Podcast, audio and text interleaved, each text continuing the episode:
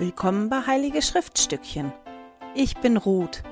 In diesem Podcast möchte ich mit dir meine Begeisterung für die Heiligen Schriften teilen. Hallo ihr Lieben, herzlich willkommen zur ersten Heiligen Schriftstückchen Expressfolge.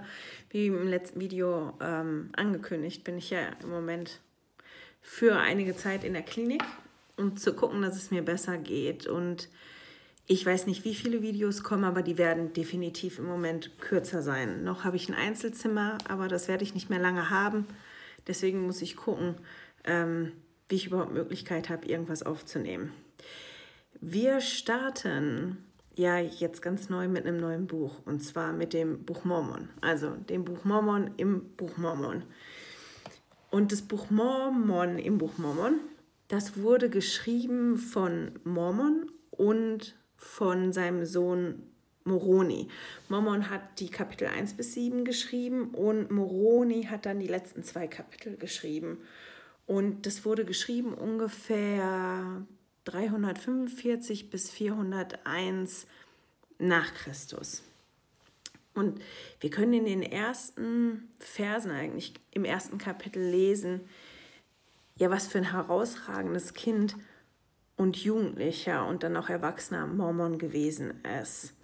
Amoron, der der vorher der Schriftführer gewesen ist und derjenige gewesen ist, der die Schriften für den Herrn verborgen hat, ist zu Mormon gekommen und hat dem halt gesagt, dass er ein ernsthaftes Kind ist und schnell im Beobachten und dass es mal seine Aufgabe sein wird, die ähm, ja das Volk zu beobachten und davon einen Bericht zu machen mit 15, und das fand ich ganz beeindruckend, das kann man lesen in Mormon 1, Vers 15, dass Mormon vom Herrn besucht wurde und da steht dann, kostete und wusste von der Güte Jesu. Mit 15 wurde er auch zum Herrführer von den Nephiten. Ich meine, das muss man sich mal vorstellen. Da steht er beschrieben, weil er groß war und ich meine, die Zeiten waren da anders, aber wenn ich denke, mein älterer Sohn ist 16, der wäre jetzt Führer von einem Heer, also der muss ähm, ja ein bemerkenswerter junger Mann gewesen sein.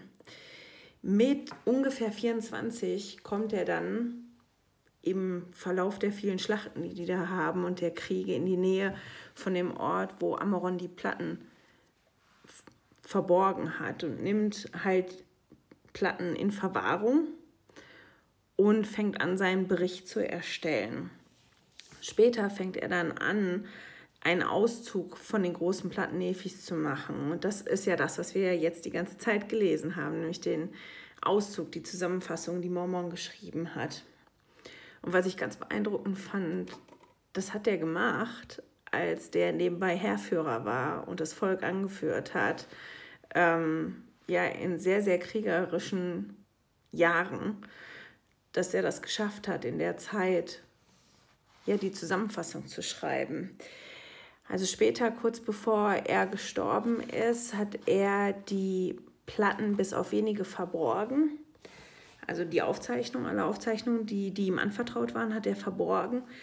Und ähm, hat die wenigen Platten, die er nicht verborgen hat, seinem Sohn Moroni übergeben und hat dann die Nephiten angeführt in die letzte große Schlacht, wo bis auf ganz wenige viele umgekommen sind. Und Mormon wurde halt später auch umgebracht von den Lamaniten. Und das alles lesen wir in, in den paar Kapiteln.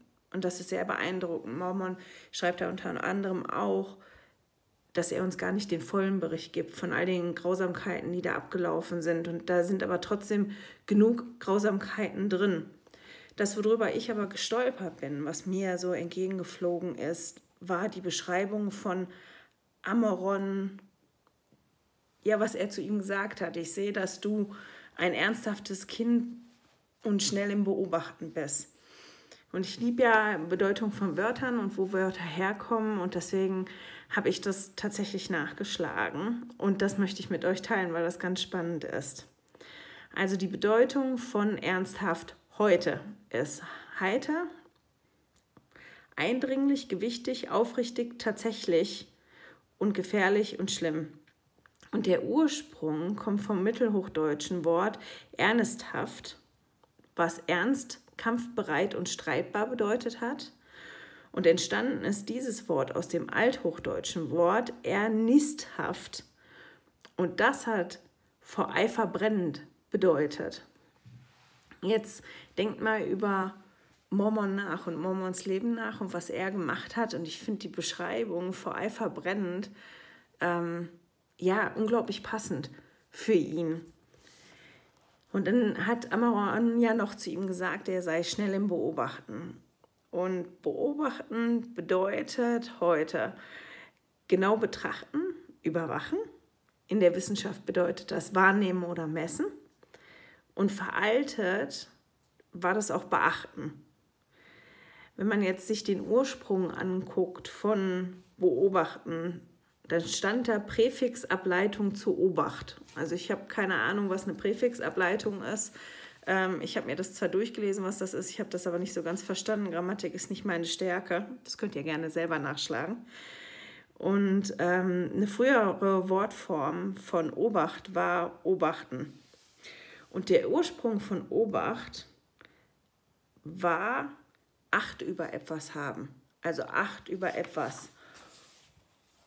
Und daraus ist dann auch über zwei, das ist aus zwei Stufen ähm, gekommen, von dem mittelhochdeutschen Ate und dem althochdeutschen Ata.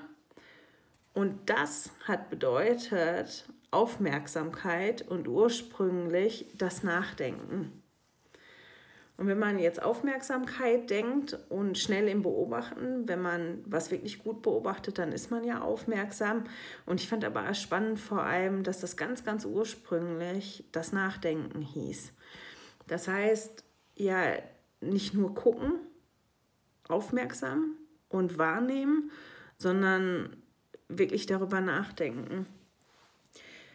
Und ich fand die Beschreibung, als ich das nachgeguckt habe, sehr passend. Ich bin da so ein bisschen drüber gestolpert, weil, weil vor allem über das Wort ernsthaft eigentlich. Wieso wird ein zehnjähriges Kind als ernsthaft und schnell im Beobachten ähm, bezeichnet? Und das sind genau die Eigenschaften, warum er auch unter anderem ausgesucht worden ist.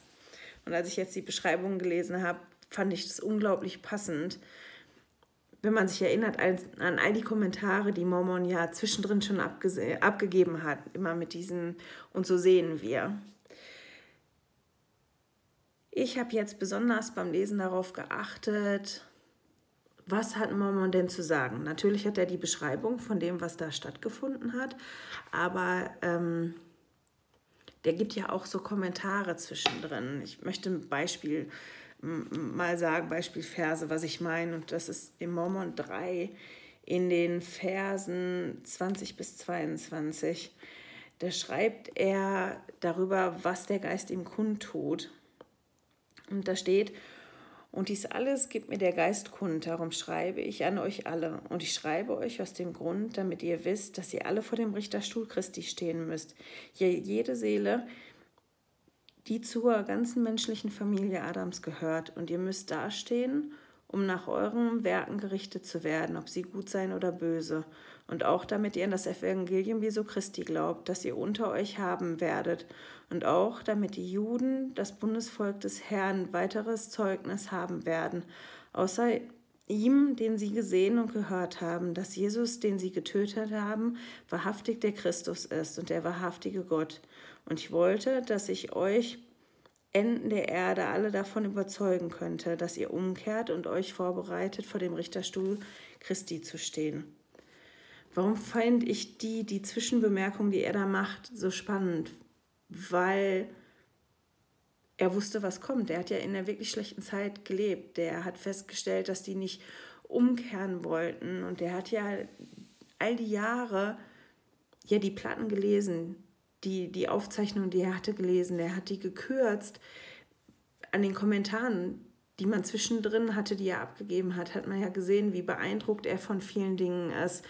Äh, letzte Mal habe ich erzählt davon, wie neugierig er gewesen ist. Er hat von den drei Jüngern gelesen und hat sich das erklären lassen, wie genau hat das denn funktioniert. Und wir lesen davon, dass die drei Jünger ihm gedient haben und auch seinem Sohn Moroni gedient haben. Das lesen wir in den nächsten Kapiteln im, im im Buch Mormon.